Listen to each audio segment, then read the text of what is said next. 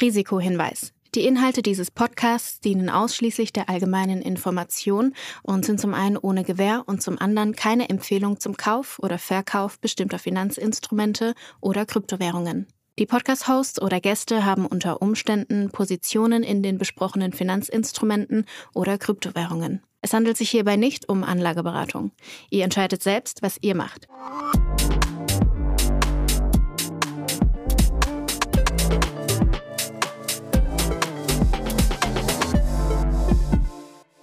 Es ist Folge 80, 80, ja? Jubiläum mal wieder, Julius. Aber ich werde nicht drauf rumreiten. Es ist Folge 80 von Alles Coin, nichts muss also wie gesagt, Jubiläum. Ähm, ich werde mir die große Feierei aufsparen für die hundertste Folge, beziehungsweise ich glaube, die hundertviertste Folge ist dann ja sogar unser zweijähriges Jubiläum und ich hoffe natürlich, dass wir das wieder in Persona, vielleicht in Hamburg machen, vielleicht komme ich nach München.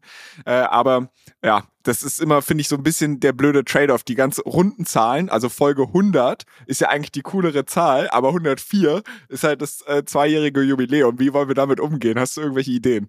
Wir lassen einfach viermal ausfallen, um, um quasi bewusst den Geburtstag auf die hundertste Folge äh, fallen zu lassen. Wir werden jetzt, wir werden so einen Doodle-Link verschicken und äh, ihr dürft dann abstimmen, welche vier Folgen wir ausfallen lassen.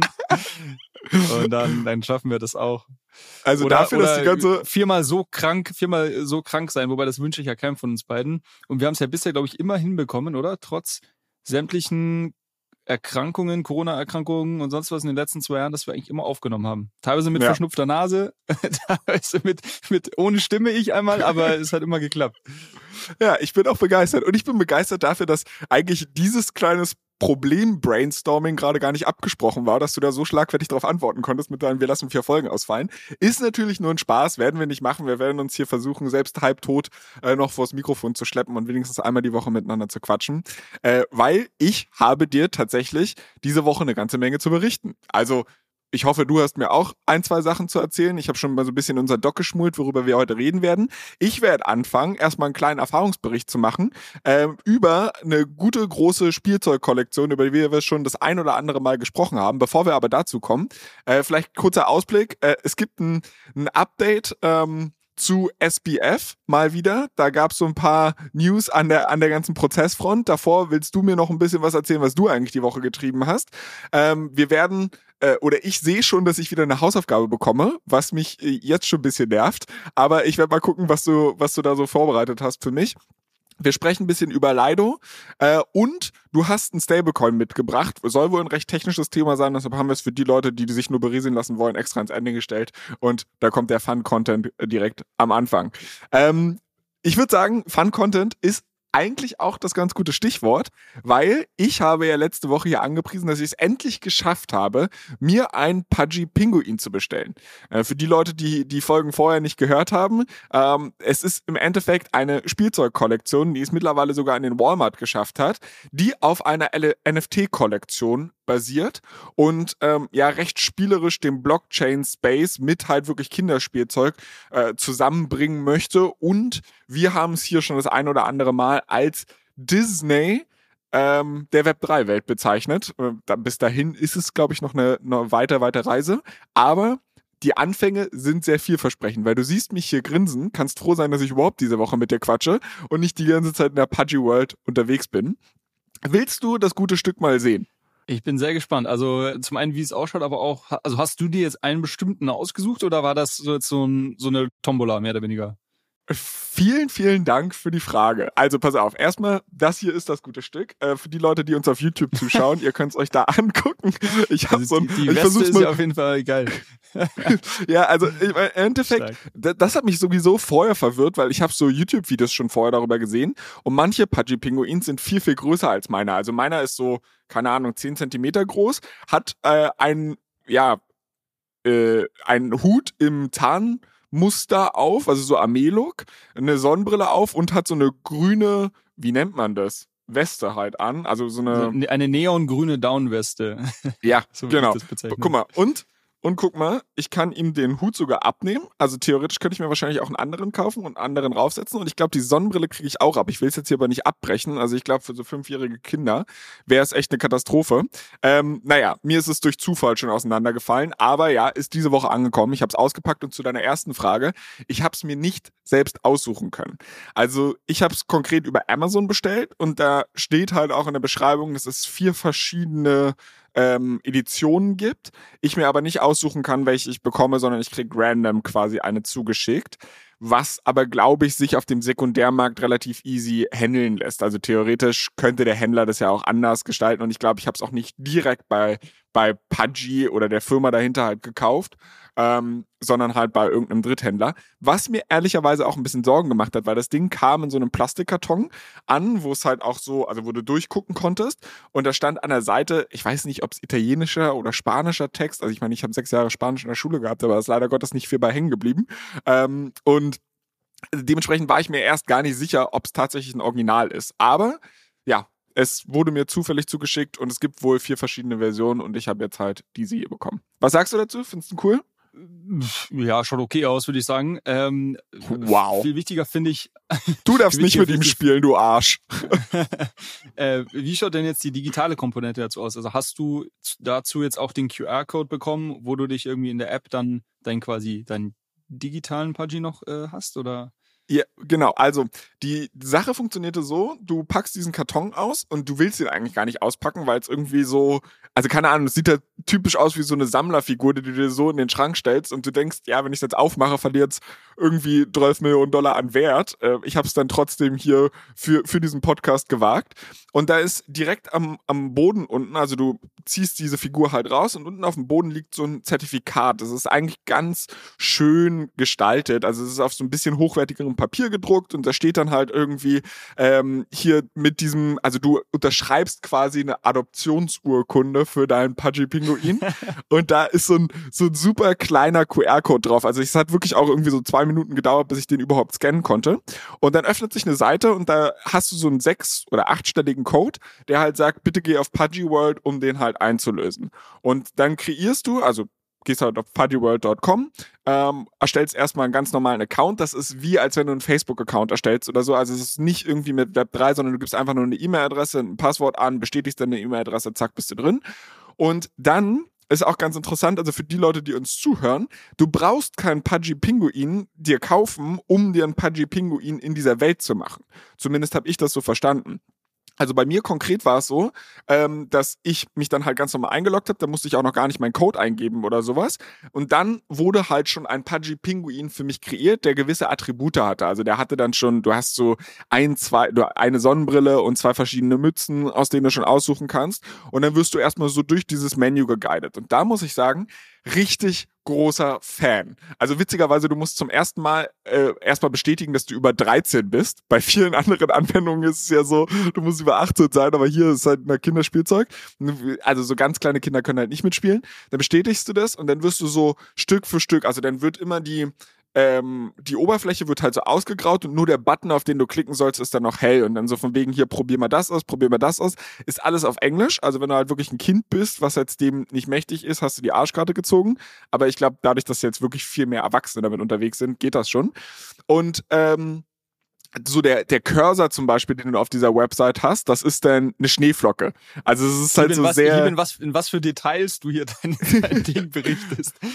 Okay, sorry. Komm zum sorry. Punkt. Ich, ich, ja, ich versuche es ein bisschen kürzer zu machen. Also im Endeffekt ist dieser Pinguin dann halt schon für dich erstellt, der hat gewisse Attribute und dann hast du halt, also du kriegst auch das allererste Mal so eine, so eine Mystery Box direkt am Anfang, wo halt nochmal weitere Gadgets drin sind, um halt so ein bisschen dieses dich anzufixen, so hey, es ist cool, Überraschungen zu bekommen. Und dann hast du halt Möglichkeiten, deine weiteren Trades zu redeemen mit einem Code. Also da hast du oben so einen Button, klickst darauf, dann gibst du deinen Code ein und dann habe ich jetzt so drei Attribute bekommen nochmal zusätzlich, mit denen ich meinen Pudgy Pinguin aus statten kann. Und das war in meinem Fall irgendwie ein bestimmter Schal, irgendwie so eine Narbe. Also die können halt auch so Körperattribute haben und damit sieht er besonders rough aus und ein T-Shirt, glaube ich, war das. Aber ich habe keinen Forever Pudgy Pinguin nochmal extra bekommen oder sowas, sondern den hast du schon mit der Account Creation. Das heißt, du musst nicht das physische Spielzeug kaufen, um halt diesen ja, digitalen Avatar zu bekommen. Vielleicht habe ich da auch irgendwas falsch gemacht. I don't Mhm. know. Für die Leute, die uns zuhören und da irgendwie Feedback für mich haben, gebt mir gerne Bescheid. Weil ich frage mich jetzt gerade, für was brauchst du dann diesen Code, den du in deiner Box hast?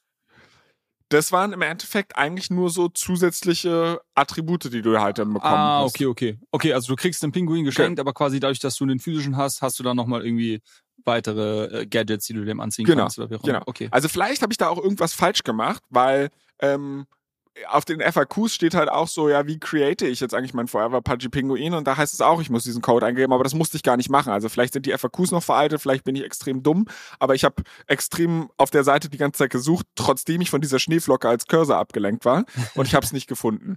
Also das heißt, für die Leute, die hier zuhören, ihr könnt es einfach so ausprobieren. Und das Allergeilste an der ganzen Experience ist halt, viele NFT-Experience, durch die du mich hier geschickt hast, sind so ein bisschen ja pointless auch gewesen. So, ich sollte irgendwas kaufen und dann habe ich das in meiner Wallet, aber wenn ich halt nicht in der Community drin bin, ja, dann juckt mich das halt auch nicht. Und das Coole ist hier, du wirst direkt, nachdem du dein Pudgy Pinguin kreiert hast, in so eine Arcade-Game-Arena geschickt und da gibt's aktuell zwei Spiele. Und eins davon fand ich richtig cool. Also es gibt konkret Schach und es gibt Pingu Dash. Und Schach ist grottenlangweilig. Also es ist halt nicht mal, dass es mit Pinguinfiguren ist oder so, sondern es ist halt wirklich einfach ein ganz normales Schachspiel. Und ich verstehe auch nicht, was das damit zu tun hat, aber ich glaube, das soll einfach die Idee verdeutlichen, dass, hey, guck mal, du sollst in verschiedene Spiele kommen halt immer weitere dazu. Da steht auch schon so ein drittes mit Coming Soon. Aber auf jeden Fall gibt's halt Pingu Dash und das Spiel kennst du, glaube ich, auch, weil das hat Apple schon ein paar Mal in der Keynote bei sich vorgestellt für so die ersten Games, die man auch so auf dem Fernseher spielen kann. Du hast dann quasi deinen Pinguin und der muss über so eine Art Autobahn rüberkommen, ohne dass er überfahren wird. Also da sind Okay. halt so verschiedene Lanes und du musst halt so ein bisschen geschicklichkeitsmäßig dabei dann Coins einsammeln und für die Coins kannst du dann halt weitere Trades kaufen und so weiter und so fort. Und das ist echt sehr, sehr cool gemacht, weil die ganze Experience hat halt überhaupt nichts mit Krypto zu tun. Du kommst halt rein. Ich glaube, es ist halt sehr kinderfreundlich, auch mal abgesehen davon, dass es auf Englisch ist. Du kannst dieses Spiel spielen, du kannst dein NFT damit quasi hochleveln und ich kann mir das richtig gut vorstellen, dass du dann halt später immer mehr ähm, Games halt hast. Ich kann dann halt auch ne mit meinen Pudgy-Freunden spielen und so eine Geschichte. Und das könnte halt wirklich ein Game sein. Also du hast ja immer gesagt, Krypto-Fans hassen äh, oder Gamer hassen Krypto, weil die meisten Kryptospiele halt komplett scheiße sind und du alle fünf Sekunden was signen musst. Und das hier ist halt ein ganz normales Web 2-Spiel eigentlich. Also ich meine, es ist jetzt nicht Call of Duty oder sowas, aber halt ein einfach designtes, cooles Spiel, was echt ein bisschen, also es macht Spaß und die Sache ist aber die, dass die Brücke in die Web 3 Welt eigentlich ein bisschen beschissen ist.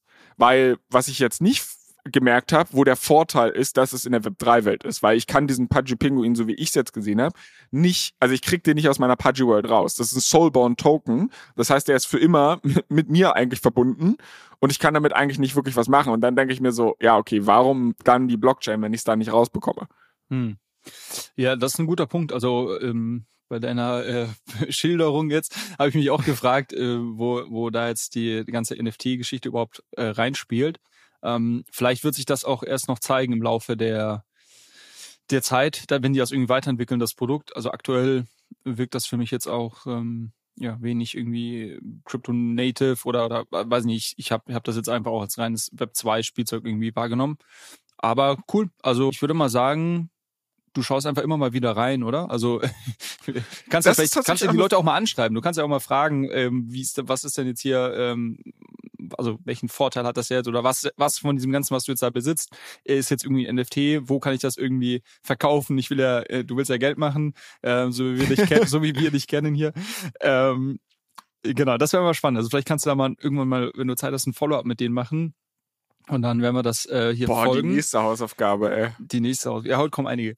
Und ja. Ich muss sagen, ich bin echt ein Riesenfan davon, weil ich glaube, es ist genau der richtige Weg, die Leute in die Web3-Welt zu onboarden. Also du hast ja diese Technologie, die im Hintergrund läuft, du kriegst nichts davon mit. Und mal angenommen, das funktioniert jetzt alles im Hintergrund schon so mit der Blockchain, aber du kannst halt noch nichts damit machen. Also du kannst das noch nicht rausnehmen und so weiter und so fort. Ist trotzdem exakt der richtige Fokuspunkt gesetzt, weil du als User halt einfach eine seamless User Experience bekommst und du kannst dann halt irgendwie, also ich, ich, mir macht das Spaß, so blöd das klingt, aber es ist ein Spiel für Kinder und ich bin trotzdem, also ich kann mir vorstellen, dass es mir halt Spaß macht, diese Attribute zu sammeln, äh, meinen Pudgy-Pinguin auszustatten und so weiter und so fort. Und mein Gott, wenn dann halt in ein, zwei Jahren das Feature kommt, hey, so, jetzt kannst du all deine Items hier auch rausnehmen und kannst, weiß ich nicht, dein Pudgy-Pinguin auch benutzen, um, dass andere Leute Arcade-Games entwickeln können auf der Blockchain, die halt gar nichts, die nicht in der Pudgy World stattfinden, aber ich kann trotzdem mit meinem Pudgy Pinguin dann da drin spielen.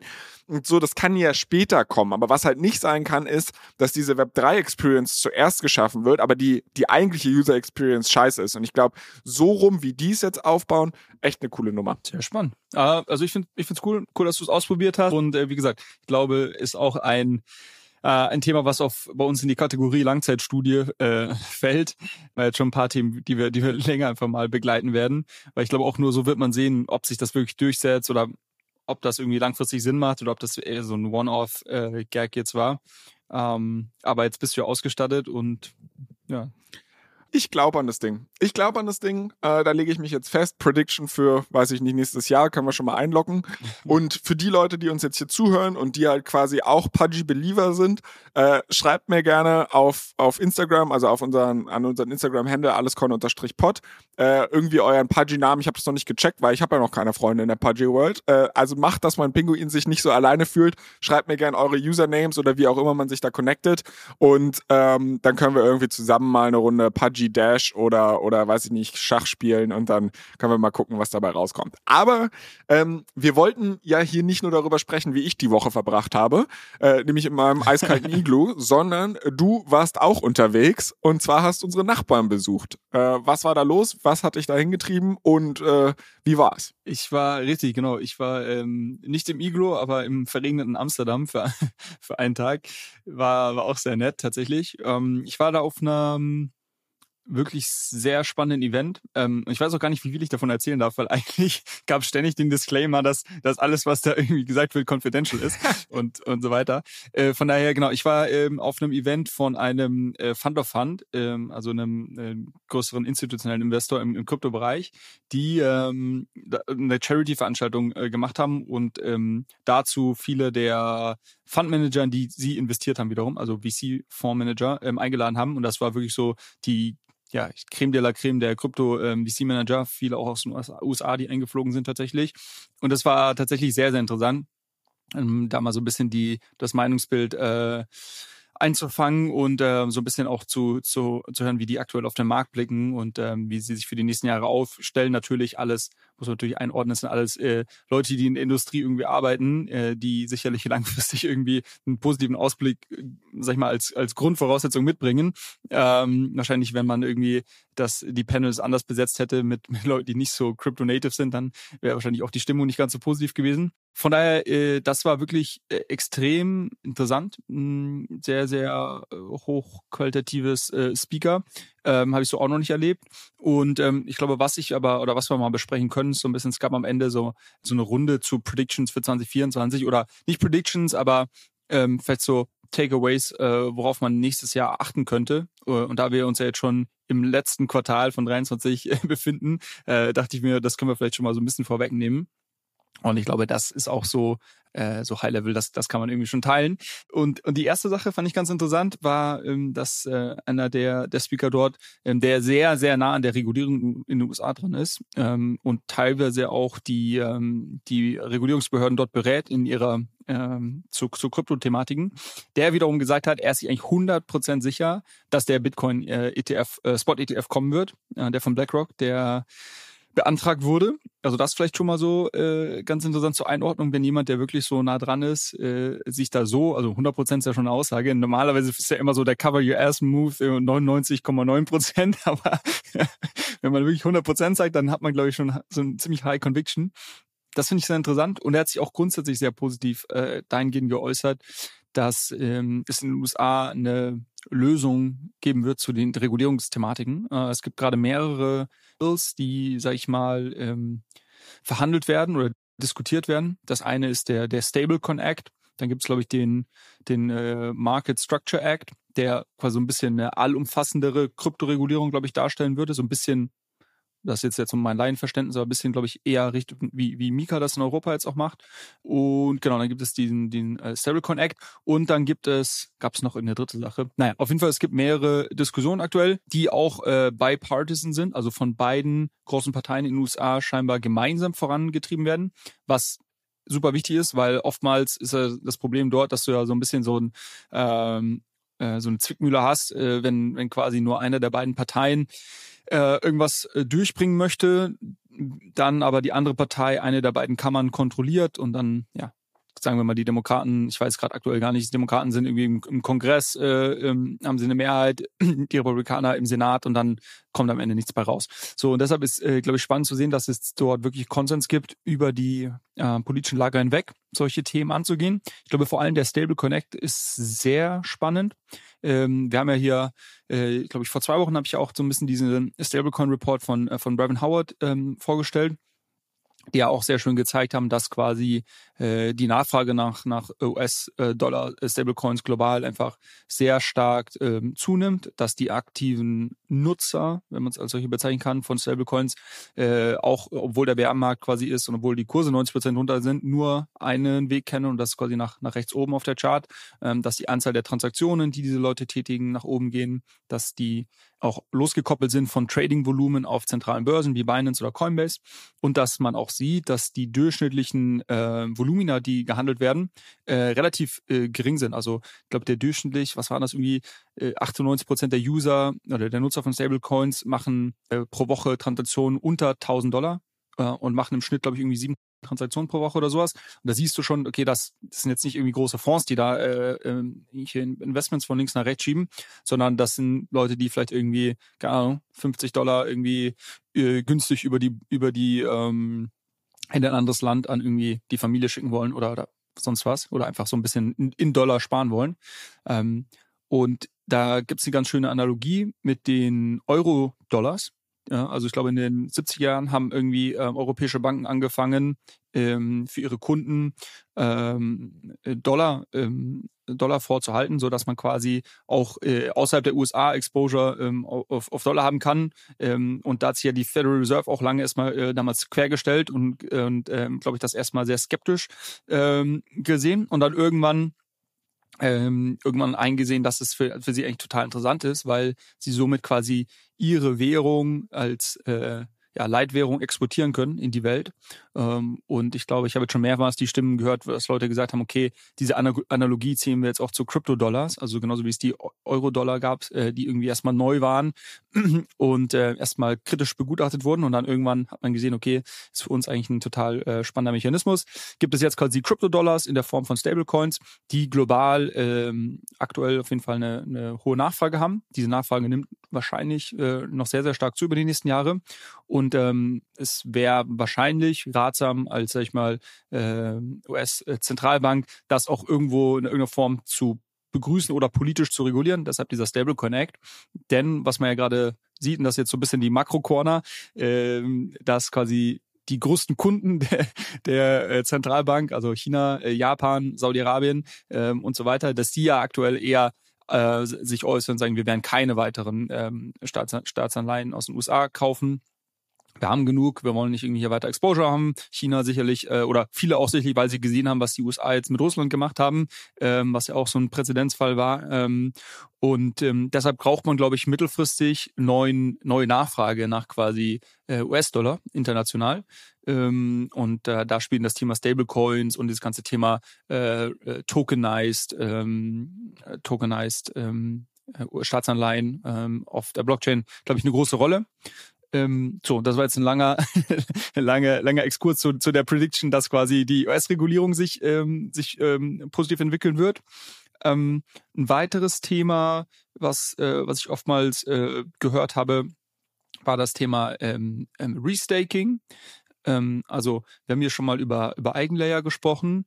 Eigenlayer ist ein neues Protokoll, was ähm, ja gerade gerade so am, am Launchen ist auf Ethereum, ähm, was es einem ermöglicht, ähm, seine Ether, die man staked, ähm, für weitere ähm, Zwecke auch zu verwenden. Ne? Am Ende des Tages kannst du sagen, okay, ähm, mit meinen Ether, die ich heute stake, oder Liquid Stake, mache ich letztendlich nichts anderes, als irgendwo die Ethereum Blockchain abzusichern und da halt gewisse Aufgaben übernehmen. Meistens ist das halt irgendwelche äh, Attestierungen von, von Blocken oder Signaturen, wenn man selber quasi neu, einen neuen Block, also wenn man einen Validator hat, dann ja, hat man irgendwie 32 ETH gestaked und dann, keine Ahnung, ich weiß gar nicht, wie viele Validatoren aktuell, es aktuell gibt, irgendwie ein paar hundert 1000, glaube ich, fast schon, äh, ich glaube fast 200.000 oder sowas, ähm, dann ähm, bist du halt irgendwann dran und musst den Blog proposen. Das sind quasi deine Aufgaben, die du übernimmst. Wenn du die ordentlich machst, kriegst du als, als äh, Dankeschön dafür oder als Reward kriegst du quasi deine Staking-Rendite, die aktuell so bei 4% oder sowas liegt.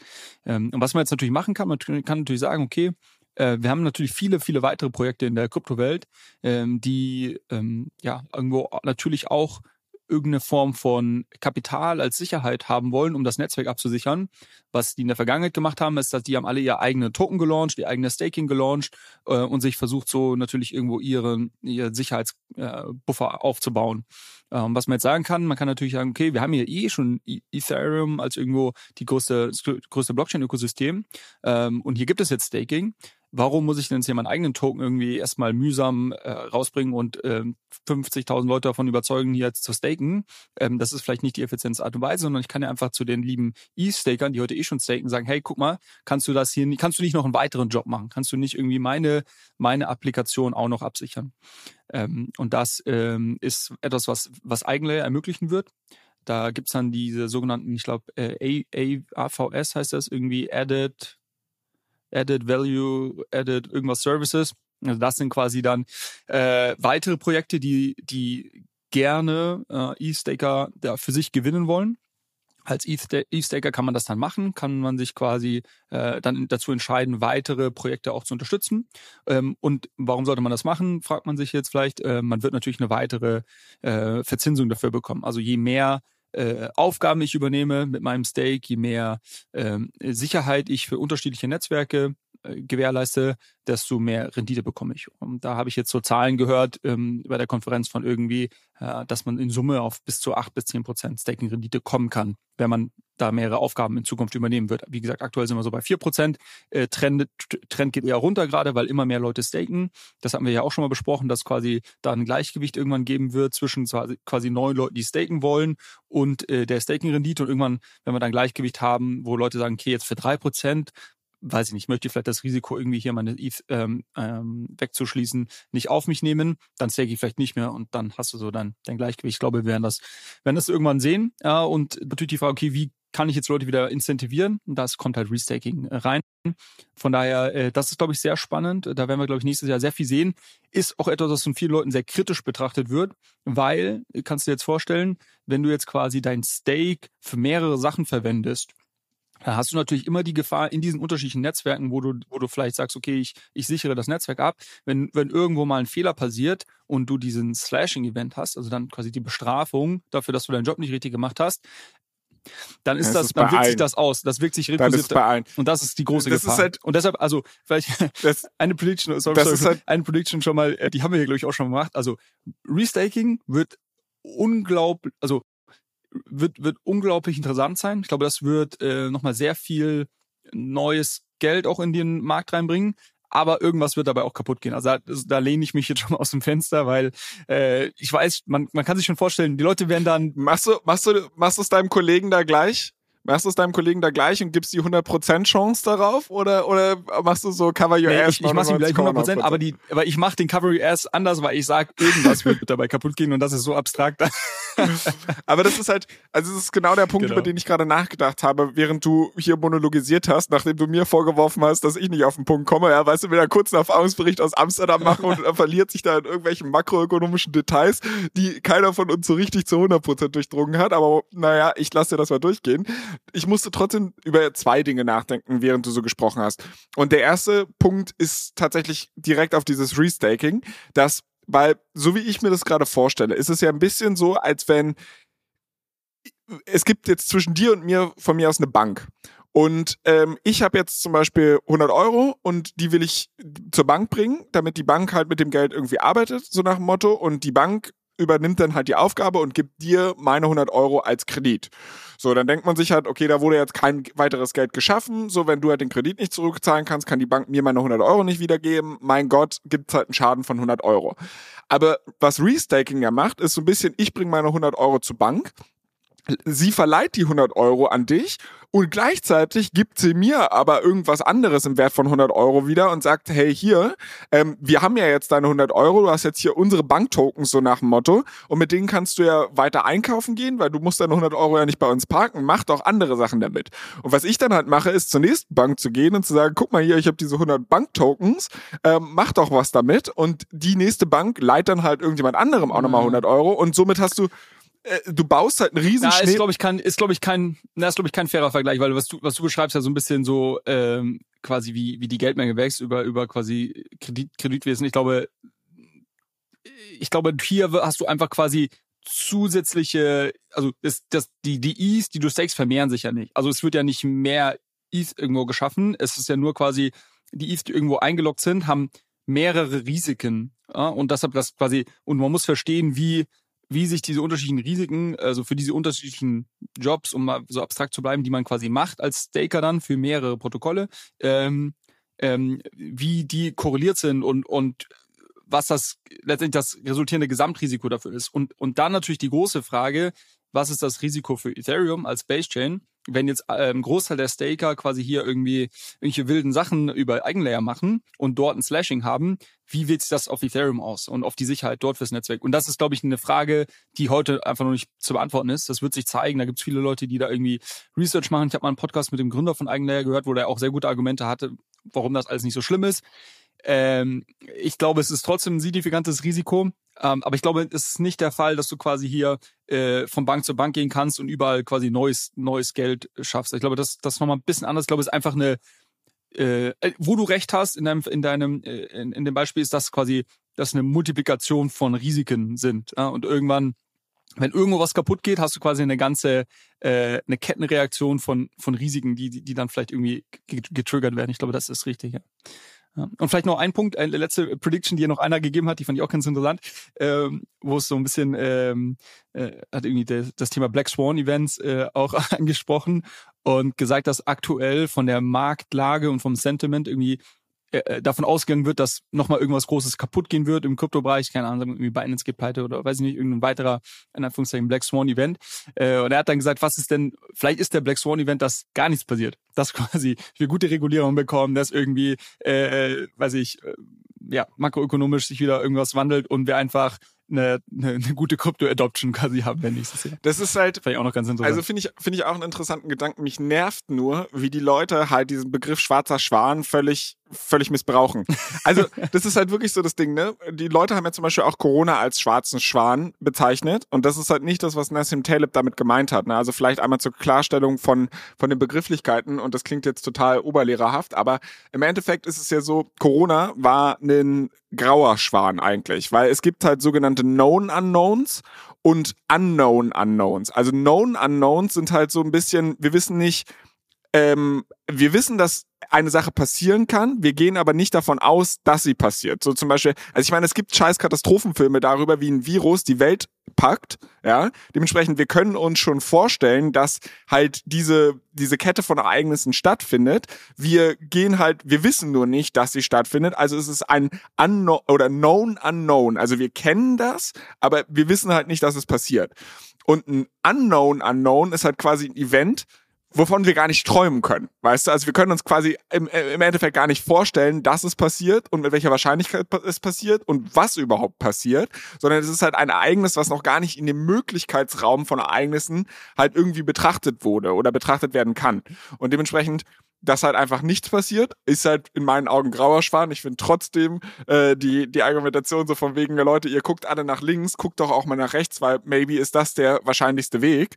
Ähm, Finde ich einen ganz interessanten Punkt. Vielleicht noch ein Nachtrag zu dem Ganzen, was du erzählt hast. Du hast ganz am Anfang etwas gesagt und das ist so nur mittelbar crypto-related. Ähm, aber du hast erzählt, dass diese Konferenz veranstaltet wurde von einem äh, Fund of Funds. Also im Endeffekt ja so eine Art Feeder-Fund. Und vielleicht für die Leute, also so stelle ich mir das jetzt vor, dass das ein Feeder-Fund in der Hinsicht ist, was ähm, für die Leute, die halt mit der mit dem Fondsgeschäft und so weiter wenig am Hut haben, vielleicht einmal kurz erklärt, das ist im Endeffekt, große institutionelle Investoren haben nicht zwangsläufig Bock, loszugehen und sich verschiedene Fonds zu suchen äh, und halt die besten Fondsmanager auszusuchen, wo sie halt sagen, da ist mein Geld möglichst sicher, sondern sie geben das manchmal einem Fonds. Und dieser Fonds macht nicht, dass er direkt in Kryptoassets investiert, dass er direkt in Aktien investiert, dass er direkt in irgendwas investiert, sondern der verteilt, also der investiert quasi in die besten Fondsmanager und baut dir halt ein Portfolio aus verschiedenen Fonds zusammen. Und da musste ich kurz drüber nachdenken, dass es insbesondere in der Kryptowelt, also wenn du institutionelle Kontakte at scale hast, ist es das geilste Geschäftsmodell ever. Weil du musst ja überlegen, wie viele Kryptofonds wahrscheinlich in den letzten, weiß ich nicht, fünf Jahren gestartet wurden. Davon sind jetzt natürlich auch viele Hops gegangen. Aber das Ding ist halt, alle strugglen halt irgendwie damit Assets an. Also klar, in Bullenmärkten kriegst du viel Assets an der Management, in Bärenmärkten hast du wenig Assets an der Management, aber irgendwie alle kämpfen darum.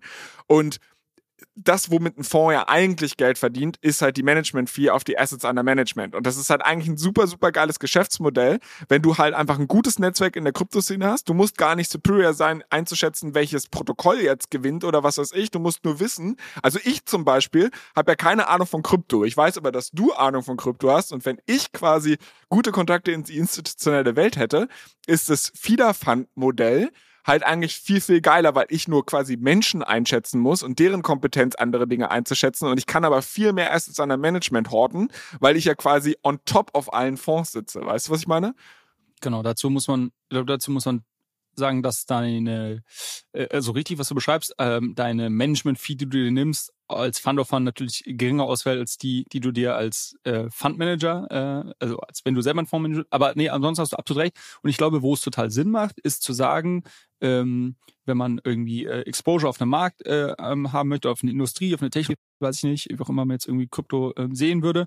Ähm, und man sagt, ich habe aber keine Ahnung. Ich, ich glaube, hier gibt es irgendwie im Zweifel äh, große Unternehmen, die hier gebaut werden, aber ich habe A, keine Ahnung, in welche Unternehmen ich äh, investieren soll und ich glaube, dass ich auch nicht den richtigen Fonds auswählen, also Venture-Fonds auswählen kann, der in den richtigen Unternehmen wählt. Deshalb investiere ich quasi in einen Fund of Fund. Der wiederum investiert irgendwie in, keine Ahnung, 10 bis 20, äh, 30 Kryptofonds. Die machen alle irgendwie 50 Investments und so habe ich irgendwie ein Exposure auf, keine Ahnung, äh, paar hundert, paar tausend äh, im, im, im Investments.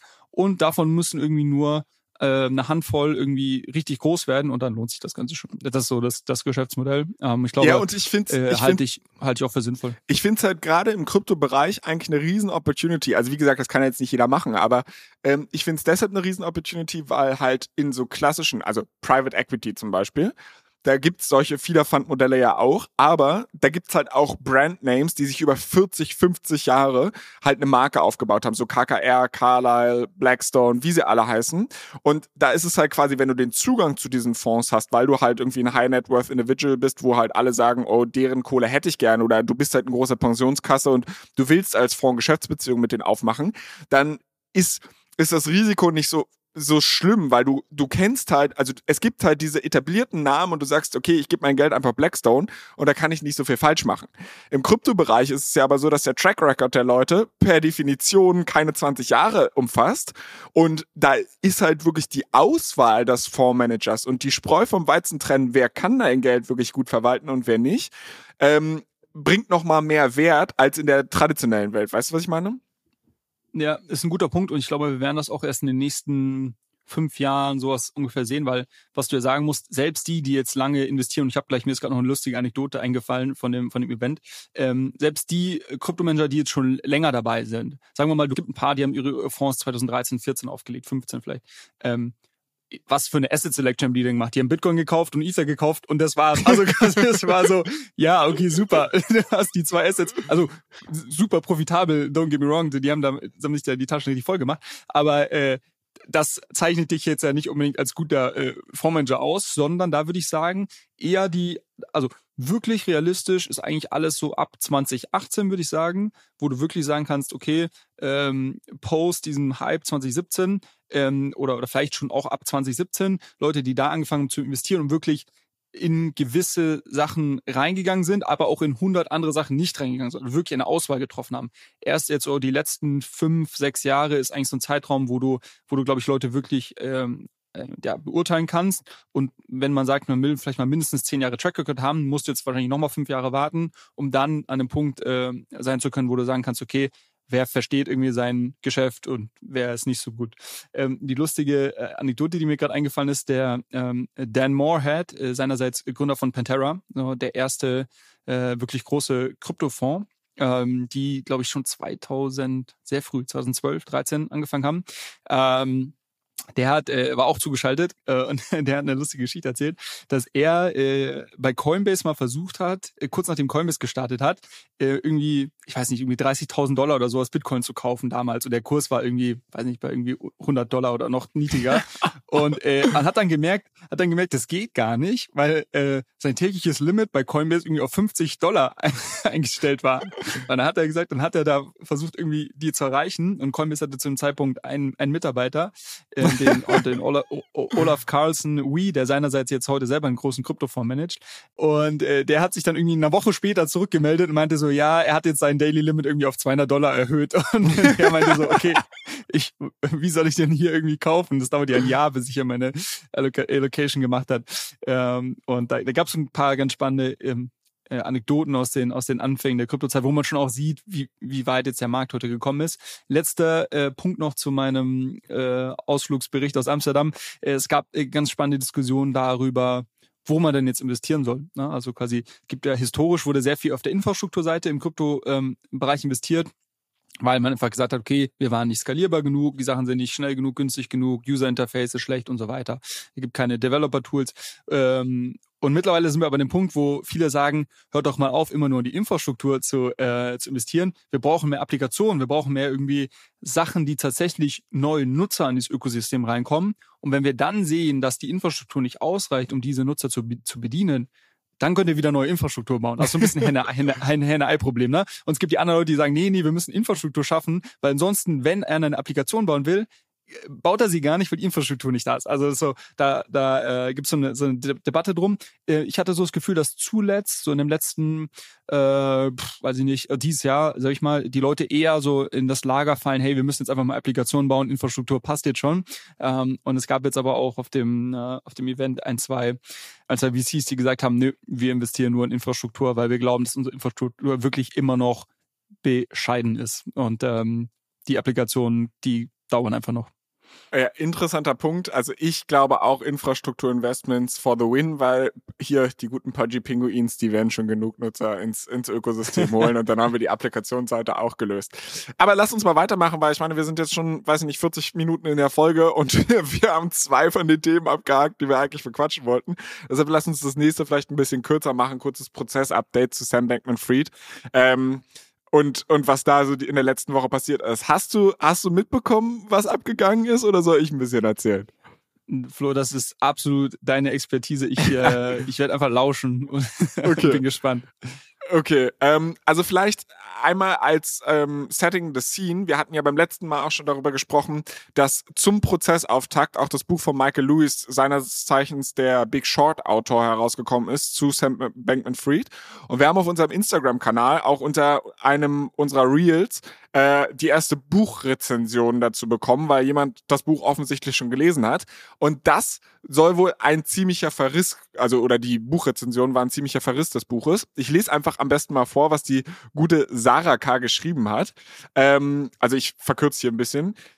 Ganz im Gegenteil dazu hat das FTX SPF Buch von Michael Lewis, in Klammern, welchen ich sonst als Autor wirklich auch schätze, Punkt, Punkt, Punkt, aus meiner Sicht im besten Fall naiv und einseitig recherchiert, in Klammern, das unschuldig gut gemeinte Genie, welches durch unglückliche Umstände zu Fall kam.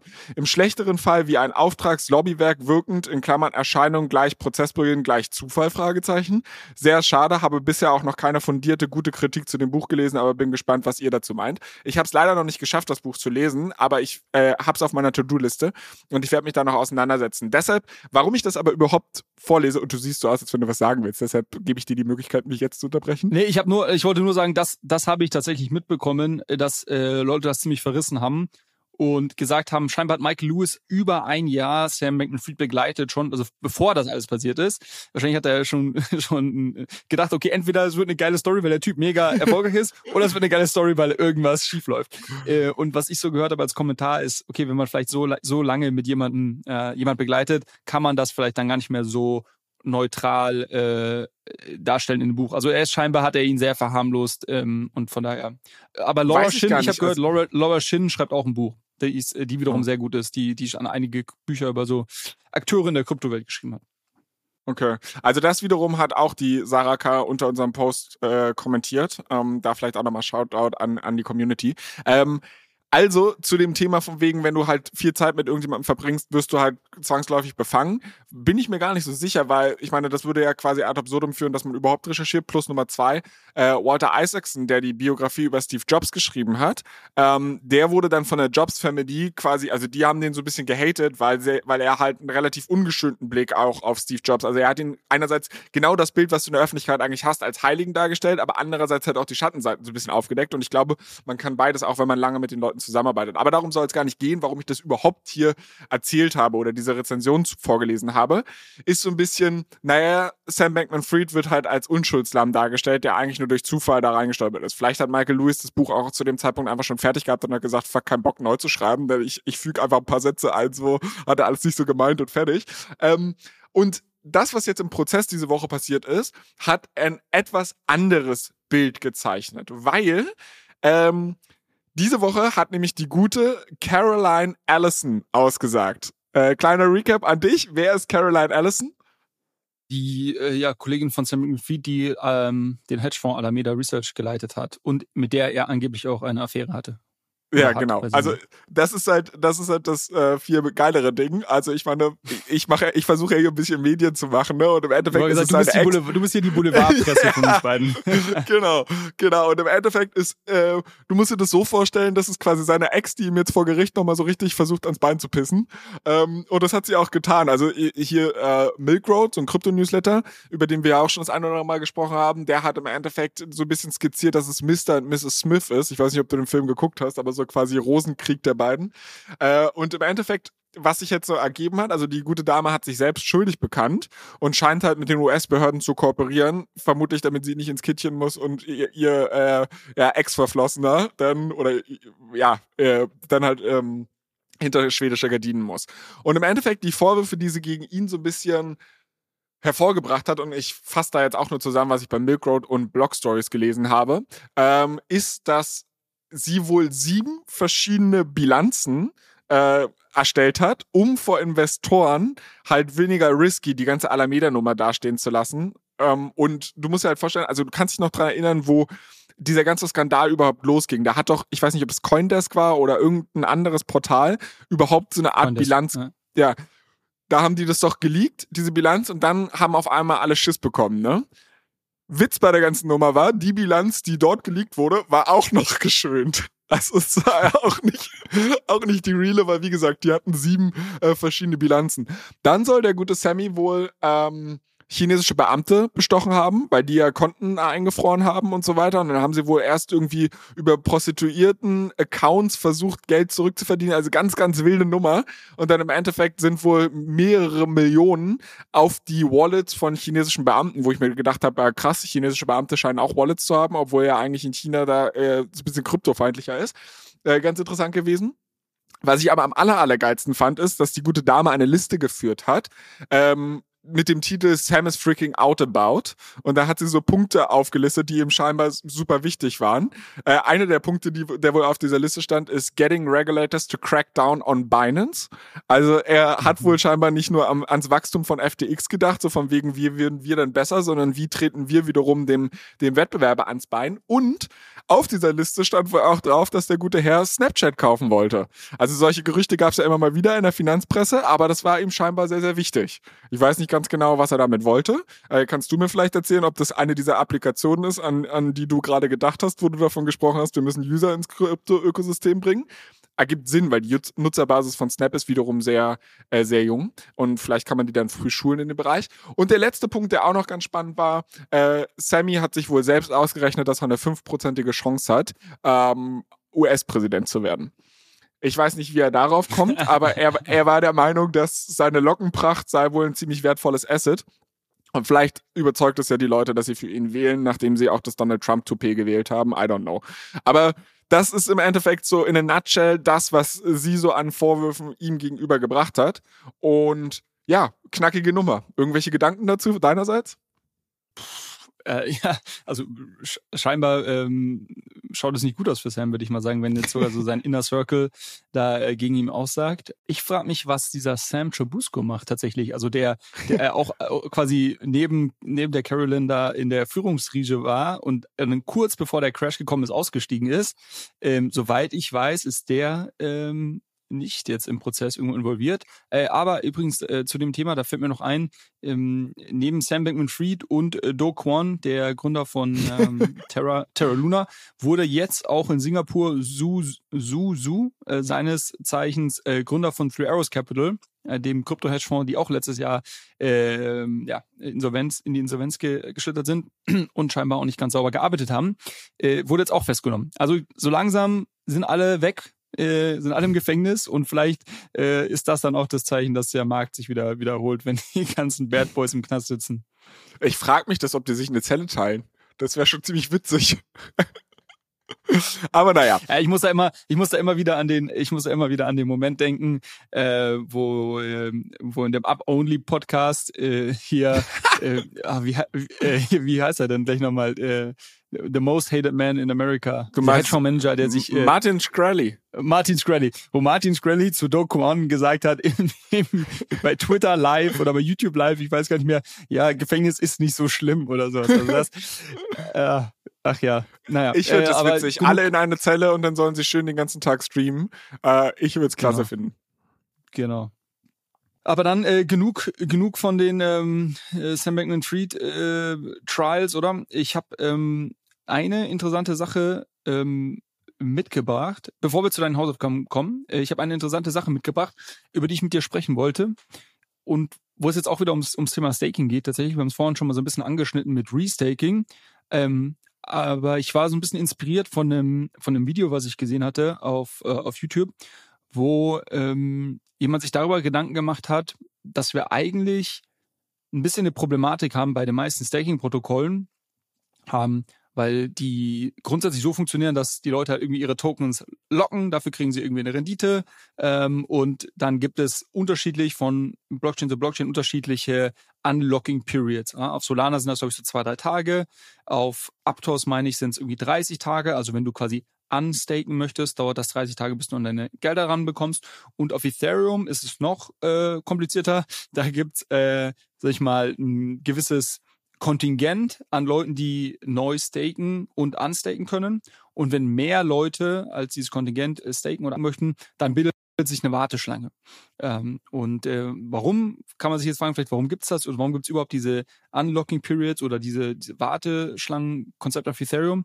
Äh, letztendlich, äh, weil man das Netzwerk irgendwie ähm, ähm, äh, ja, weil man das Netzwerk absichern möchte, äh, weil wenn zu viele Leute gleichzeitig unstaken, äh, also quasi der, der klassische Bankrun, ähm, dann hast du vielleicht kein sicheres Netzwerk mehr. Äh, also quasi irgendwie, wenn wirklich ein Black Swan Event nach deiner Definition passiert und, ähm, und äh, 50, 60 Prozent der Leute, der Solana-Staker, sag ich mal, irgendwie gleichzeitig sagen, hey, ich will hier raus äh, und die können das dann auch noch nach zwei, drei Tagen, dann hast du ein Problem, weil dann plötzlich ähm, das Netzwerk quasi einfacher anzugreifen ist, wenn neue Leute dann ähm, äh, oder, oder einfach weniger weniger Leute das Netzwerk kontrollieren und sich dann quasi die die Gewichte verschieben. So das ist glaube ich eine ähm, grundsätzlich Problematik. Und man kann sich auch vorstellen und da vielleicht jetzt auch wieder ein bisschen dieses Restaking-Thematik, die wir die ich vorhin angeschnitten hatte im Hinterkopf, dass dieses Warteschlangenprinzip auf Ethereum eigentlich sehr smart ist, aber glaube ich auch so ein Bankrun dann ähm, durchaus beschleunigen kann wenn, sagen wir mal, irgendein großes Restacking-Ding kaputt geht und plötzlich ganz, ganz viele Leute geslashed werden und man irgendwie sieht, okay, äh, hier gibt's gerade wirklich ein, quasi eine, eine Kettenreaktion, äh, ich möchte schnell unstaken. Na, okay, manche können das dann vielleicht, aber spätestens sobald diese, diese Warteschlange sich anfängt äh, aufzubauen, sagen die Leute, okay, ich will hier einfach nur noch raus quasi. Ich kann hier irgendwie, weiß ich nicht, bin bereit, irgendwie meine äh, mein Note für einen Discount zu verkaufen oder sonst was. Also ich glaube, das, ist schon so ein Mechanismus, der sich, äh, äh, wo sich pa Panik dann breit machen könnte. Ähm, man hat das gesehen, äh, auch mit, mit dem einen oder anderen äh, Liquid Staking Token, die dann plötzlich letztes Jahr äh, rund um die äh, Pleite von Three Arrows Capital, über die wir gerade gesprochen hatten, äh, die dann mit einem großen Discount getradet wurden, weil Leute halt eben gesagt haben, okay, ich will ja, quasi ich will das Ding einfach verkaufen jetzt am Markt, egal ob ich hier 10% Verlust mache und so weiter. Ähm, und jemand hat sich jetzt mal darüber Gedanken gemacht, warum denn eigentlich alle Staker in einen Topf geworfen werden? Äh, und kann man denn nicht sagen, dass es vielleicht äh, fürs Netzwerk wäre es ja eigentlich interessant, die Staker nach unterschiedlichen äh, Mindest äh, Mindesthaltedauer, sage ich jetzt mal, irgendwie einzuordnen. Ja, was ich damit meine ist, es gibt vielleicht Leute, die sagen, egal was passiert, ich bin bereit, mal mindestens fünf Jahre zu staken. Okay. Es gibt vielleicht andere Leute, die sagen, nee, also mehr als drei Jahre, äh, drei Monate äh, traue ich mir jetzt nicht, weil wer weiß, was passiert und ich brauche irgendwie Flexibilität. Ähnliches und, Prinzip ja eigentlich wie bei Staatsanleihen. Da habe ich halt irgendwie einjährige genau. Staatsanleihen, ich habe irgendwie Richtig. fünfjährige, whatever. Genau. Und, und da, da auf den Punkt komme ich auch gleich, weil mit den Staatsanleihen siehst du ja, wir sprechen immer über die Yield Curve im, im Zusammenhang mit Staatsanleihen und die Yield Curve schaut mal so, mal so aus, aber in der Regel schaut sie so aus, wenn sie gesund ist, dass du quasi äh, für langfristige äh, Staatsanleihen, also zehn Jahre plus, mehr Zinsen bekommst als für kurzfristige Staatsanleihen. Weil natürlich, klar, wenn du dein Geld länger wegsperrst ähm, ähm, oder länger, ja, genau, wegsperrst, dann möcht, erwartest du auch eine höhere Rendite, weil du ja irgendwie ja, äh, mehr Risiko auf dich nimmst, auch langfristig. Ähm, so, und dieses Konzept, glaube ich, äh, wurde jetzt hier mal versucht, ein bisschen auf Staking zu übertragen. Ich finde es sehr interessant und leuchtet mir eigentlich ein. Ich weiß nicht, wie man es umsetzen kann, aber ich finde die Idee spannend, deshalb wollte ich es mal teilen, dass man sagt, okay, wie kann ich denn nicht irgendwie durch einen, durch einen äh, Mechanismus es schaffen, äh, Staker eben ähnlich wie Staatsanleihen in unterschiedliche äh, Halteperioden irgendwo einzuteilen? Ähm, und ähm, dann muss man nur einen Ausgleich darüber finden, dass die Leute, die sich länger committen, eine höhere Staking-Rendite bekommen als die, die sich kurzfristig committen. Und dann hast du eigentlich einen, einen, einen relativ effizienten Markt, wo Leute quasi anhand dieser, anhand ihrer Renditeerwartungen auf unterschiedliche äh, Laufzeiten bildet sich dann auch ein bisschen so eine Yield Curve. Und man spricht eh, oder in der Kryptowelt wird eh viel dafür, darüber gesprochen, dass diese Staking-Rendite von Ethereum eigentlich die, die Anführungszeichen Risk-Free Rate ist. Also die kryptonative Risk-Free Rate. äh, ja, ich weiß schon, das, das kaufst du mir jetzt nicht ab. Ähm, aber der Vergleich wird oftmals gezogen. So, wenn du jetzt über diese Staking-Rendite auch noch diese Yield Curve abbilden kannst, ah, also was, was sind äh, die Zinserwartungen, die Staker über unterschiedliche Anlageperioden haben, ähm, dann hast du eigentlich ein, ein recht schönes ähm, äh, Mittel, mit dem du auch weitere Finanzprodukte dann, dann bauen kannst.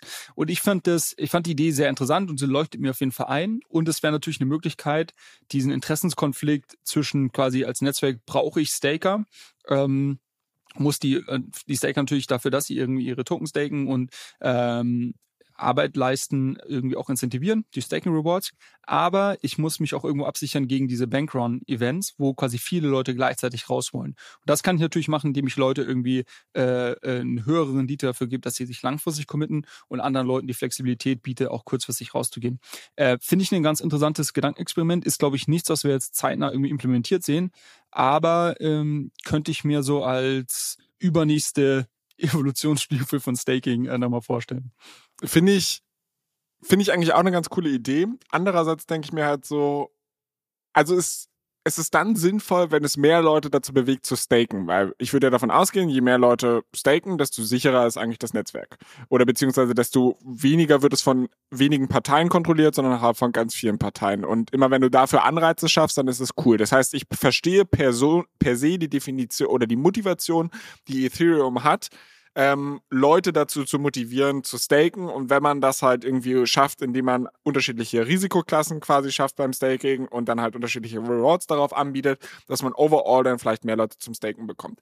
Andererseits denke ich mir aber auch so, die Leute sollen sich mal nicht ins Hemd machen, weil jedes Investment ist halt auch irgendwie mit einem gewissen Risiko verbunden. Und die Tatsache, wenn ich stake, dann sollte ich mir halt darüber bewusst sein, dass ich halt nicht instant an meine Kohle rankomme. Wenn ich eine Immobilie kaufe, dann muss ich mir auch im Klaren darüber sein, dass, hey, okay, ich habe hier Betongold und das ist, weiß ich nicht, wahrscheinlich auch in 20 Jahren immer noch eine ganze Menge wert und wird wahrscheinlich, wenn ich in einer guten Lage gekauft habe, mit 20 Jahren deutlich mehr wert sein. Aber Immobilien sind halt einfach nicht so liquide wie Dollars. Und wenn ich halt meine Verzinsung quasi auf mein Geld haben möchte und halt in ein illiquides Asset äh, investiere, habe ich halt per se, sage ich mal, eine höhere Rendite, als wenn ich es in liquidere Sachen tue. Weißt du, also diese Illiquidität, die kommt ja schon mit einem Premium. Und wie gesagt, mhm. also Staking ist als solches ja nicht eine reine Anlage, sondern wie du, du hast es vorhin mehr so als ich lasse meine Tokens Aufgaben machen äh, beschrieben. Und dann sollte halt auch irgendwie so dieser Aufgabencharakter, also es ist halt quasi wie ein Produkt. Ethereum wird dann zum ersten Mal so gesehen, und da würde jetzt auch jeder drüber lachen, zu einem produktiven Asset. Ähm, und, ja, und, ist es heute schon, meiner Meinung nach. Da, Okay. also das würde ich unterschreiben. Das würde ich Okay. unterschreiben. okay. Über die, über die Risk-Free-Rate lässt sich streiten, da gebe ich dir absolut recht. Da, da muss man schon, äh, also die, die, die, die Crypto-Bros. Ähm, aber äh, Ethereum ist schon ein produktives Asset irgendwo meiner Meinung nach. Ja. Okay, aber äh, also was ich halt damit sagen will, ist, ich, ich finde, ich finde per se halt diese ganze Nummer, also ich finde gut, wie Ethereum das gelöst hat. Das halt, man muss das System von einem Bankrun schützen und deshalb, also ich meine, du, du kriegst ja deine Kohle jederzeit aus Ethereum raus, wenn du nicht stakest. Also der, der einzige Gedanke, wenn du halt in der Welt unterwegs bist und in Stablecoins halt hältst und du, du willst halt auf Fiat on-rampen, darum geht's ja gar nicht. Also wenn du liquide einfach irgendwas in der Kryptowelt hältst, bist du weiterhin liquide wenn du aber halt stakest, dass du dann nicht die gleiche Liquidität hast und dass man halt sagt, pass mal auf, du hast dich committed, dieses Netzwerk abzusichern, dafür zahlen wir dir Geld und du hast halt gewisse, sag ich mal, Kündigungsfristen, ja, dein Pech. So, weißt du? Ich verstehe, dass man es nicht so knallhart durchsetzen kann, weil man, wie gesagt, ein Incentive hat, möglichst viele Leute zum Staken zu bewegen und man muss es denen so attraktiv wie möglich machen. Aber ich verstehe die Position, von der Ethereum gerade kommt. Das wollte ich damit sagen. Okay. Dann habe ich noch, bevor wir zu den Hausaufgaben kommen, noch einen Punkt. Äh, und ähm, zwar gibt es, äh, jetzt haben wir schon so viel über Staking gesprochen und auch Liquid Staking. Ähm, und es gibt jetzt tatsächlich ein neues äh, Protokoll, was einen neuen Stablecoin, Stablecoin launchen wird oder ein Stablecoin-Protokoll launchen wird. Ähm, und die dafür auch primär Liquid Staking Tokens nutzen. Und das ist ganz interessant. Äh, Das Ganze heißt E- Ethena. Wenn wir, wenn wir verlinken.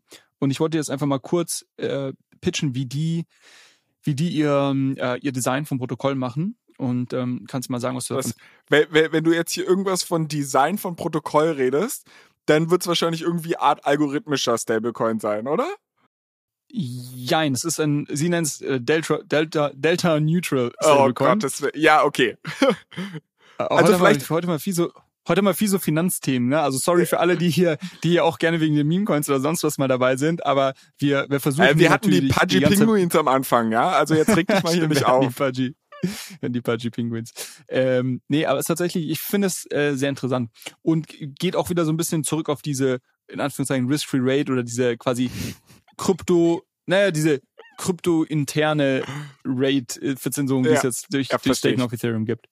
Äh, und Man muss ja auch dazu ist, sagen, du kannst, vielleicht, vielleicht, kleiner Einwurf noch an der Stelle. Ich lach dich hier immer aus, weil also dieses Risk-Free Rate kommt halt, hat in der im Finance eine sehr große Bedeutung, weil man es halt häufig als Basis für die Ermittlung von Abzinsungsfaktoren in Discounted Cashflow Modellen etc. verwendet.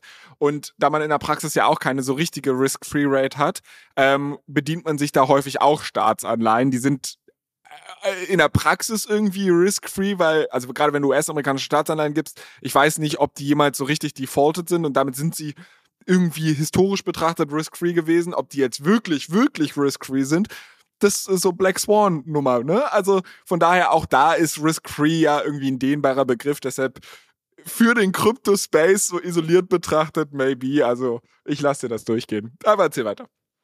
Genau, weil ähm, Ethena das macht, ist, dass sie sagen, okay, du kannst hier ein gewisses ähm, Collateral hinterlegen, gegen das ähm, dann ein Stablecoin ausgegeben werden kann.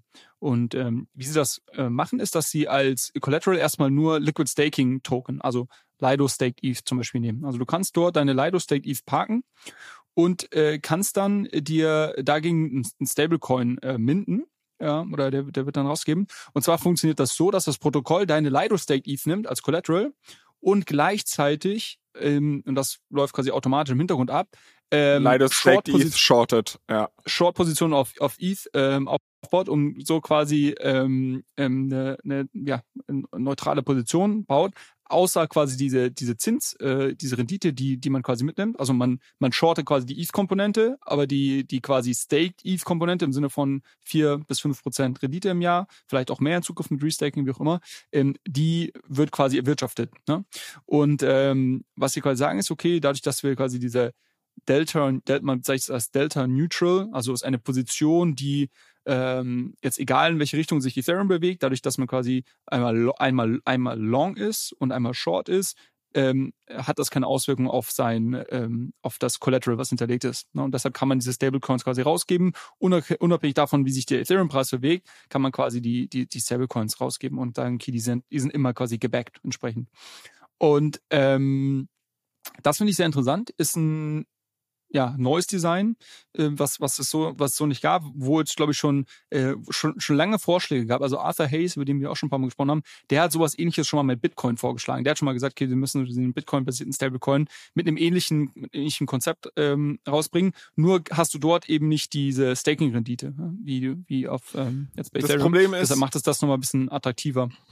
Aber, also ich meine, ich weiß jetzt ja natürlich nicht, wie das Hedging ähm, umgesetzt wird. Aber im Endeffekt, also was du ja quasi beschreibst und vielleicht nur nochmal zusammengefasst für die Leute, also weil es wichtig ist, um meinen Punkt jetzt zu verstehen. Du schaffst halt eine Position, die immer gleich viel wert ist, indem du die Position hältst und gleichzeitig eine Gegenposition einwettest. Also wenn du ein, nur eine Position hältst und die steigt im Wert, dann wäre deine Position auf einmal mehr wert und wenn sie fällt, dann wäre sie weniger wert. Und in dem Augenblick, wo du die Position besitzt, bist du halt eigentlich immer long eine Position, weil du davon partizipierst, wenn sie im Wert steigt. Und um quasi das zu negieren, verkaufst du sie gleichzeitig leer und damit lockst du den Wert ein, auf dem es jetzt ist, weil wenn, ne, also egal wie, in welche Richtung sich das entwickelt, die Kurve ist immer flat. Das Problem ist, du hast aber beim Shorten verschiedene Risiken. Also du kannst verschiedene Methoden ja machen. Du kannst es mit Optionen machen, da musst du aber ständig rehatchen, weil die halt äh, sich halt nicht linear verhalten. Und wenn du es aber zum Beispiel durch klassische Futures machst oder halt tatsächlich oder Hardcore, genau, Perpetuals machst, hast du halt ein Kontrahentenrisiko, ne? Genau, und ähm, wie sie das also, machen. Also, also, also genau, also vielleicht noch zur Erklärung für die Leute, die jetzt nicht mitgekommen sind. Äh, Kontrahentenrisiko bedeutet an der Stelle nur, wenn ich halt etwas shorte, wette ich quasi mit einer anderen Partei und ich muss halt darauf vertrauen, dass die Partei, mit der ich gewettet habe, auch ihre Wettschulden bezahlt, wenn ich Recht behalte. So, und das kann halt sein, dass die Partei auf der anderen Seite gar nicht zahlen kann. Und das nennt man Kontrahentenrisiko.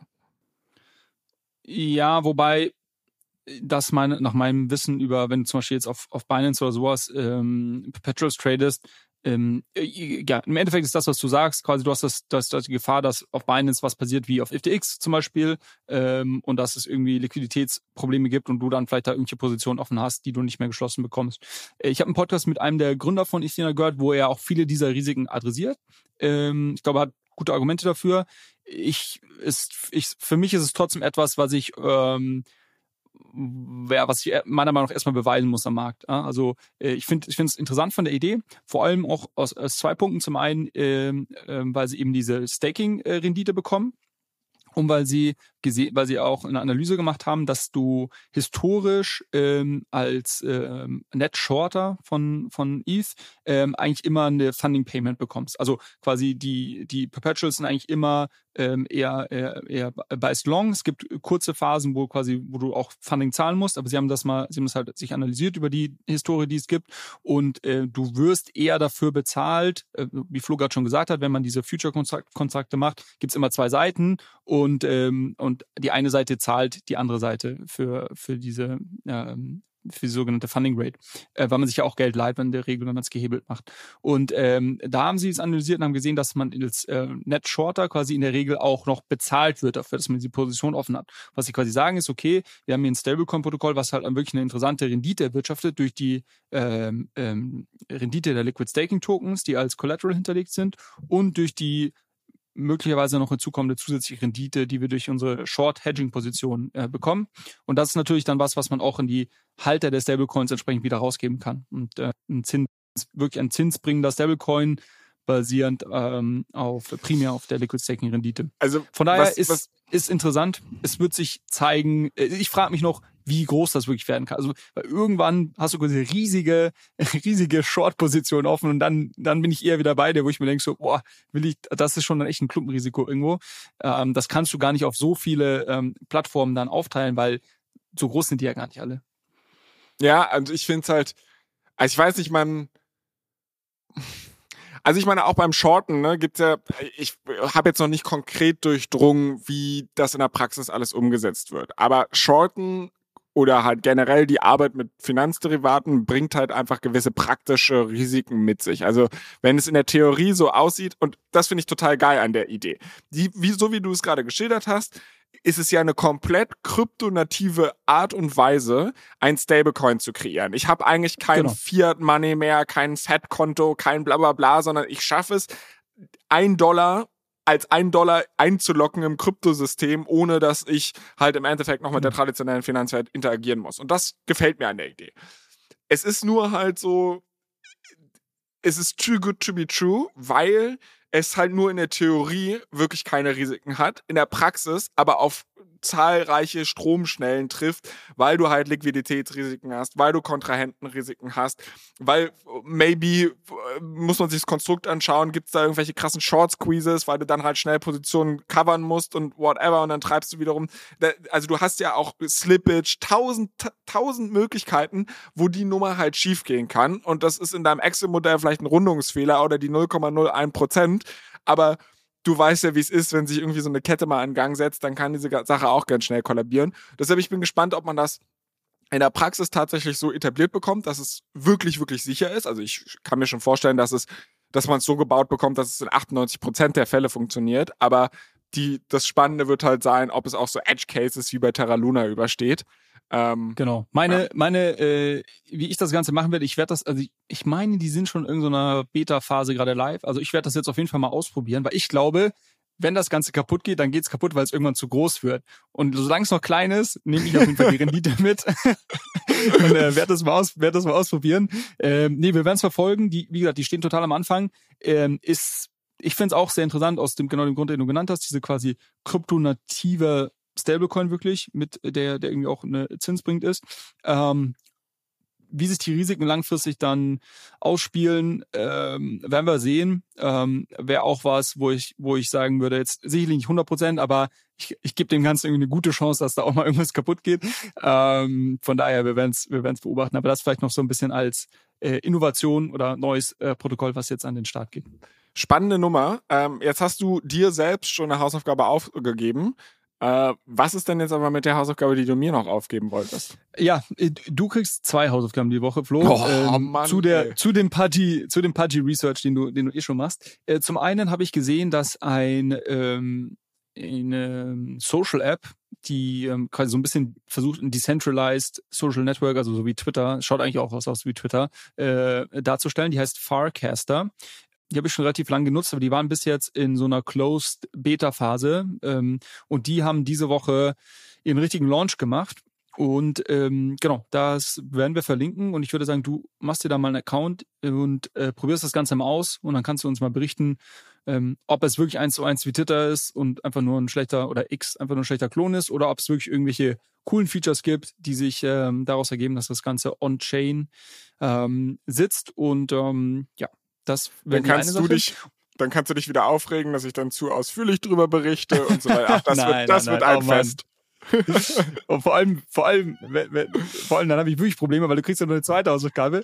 äh, und, und das ist jetzt ein bisschen verspätet, weil die News habe ich schon vor ein paar Wochen gelesen, aber mir ist es wieder eingefallen, als ich gestern im Flieger saß, äh, der, bei der Lufthansa aus Amsterdam zurück. Äh, die Lufthansa hat mit Uptrip ähm, eine, vor ein paar Wochen eine neue App gelauncht in der du deine Bordkarten als NFTs sammeln kannst und dann gewisse Rewards ähm, bekommst für unterschiedliche Kollektionen von Karten. Und du kannst dann mit anderen Leuten deine Karten traden und es ist ein bisschen so ein Sammelkartenspiel äh, basierend auf quasi Bordkarten, die du äh, ne, besitzt, also quasi auf tatsächlichen Flügen, die du gemacht hast, wo du dann Rewards ähm, bekommst, also ich, so Miles and More 2.0 ähm, und äh, das Ganze, ähm, ja, habe ich noch nicht ausprobiert, aber ähm, ich würde mal sagen, du probierst es auf jeden Fall mal für uns aus, weil du bist ja so ein Jetsetter.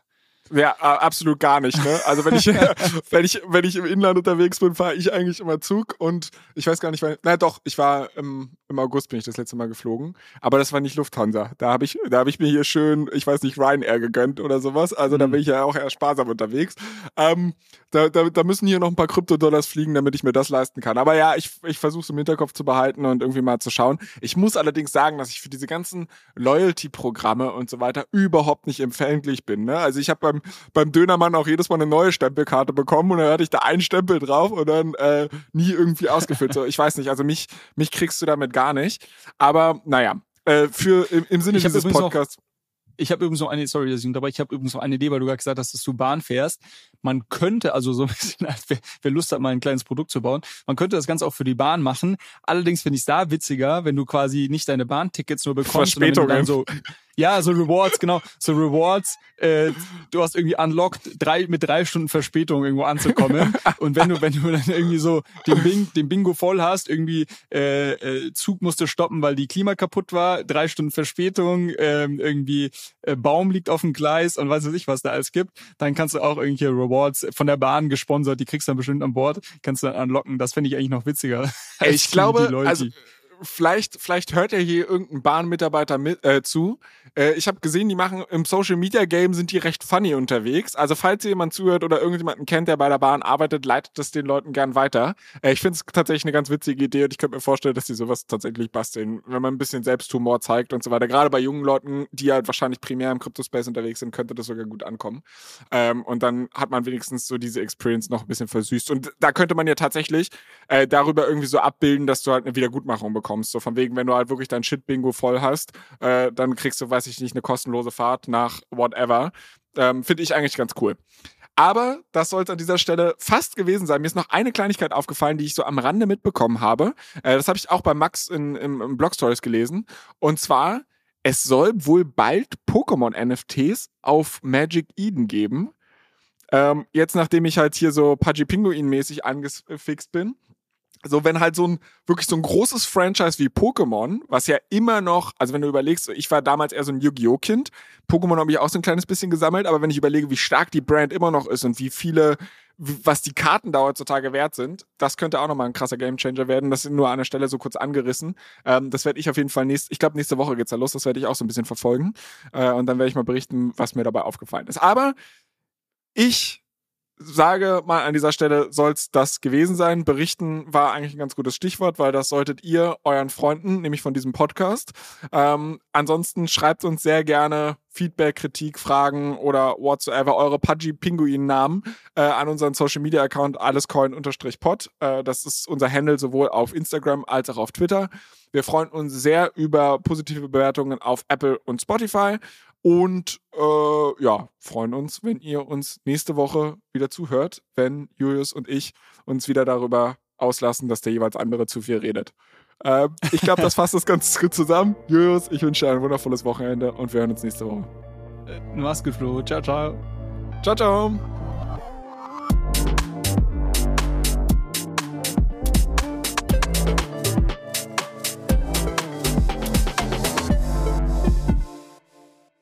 Dieser Podcast wird produziert von Podstars bei OMR.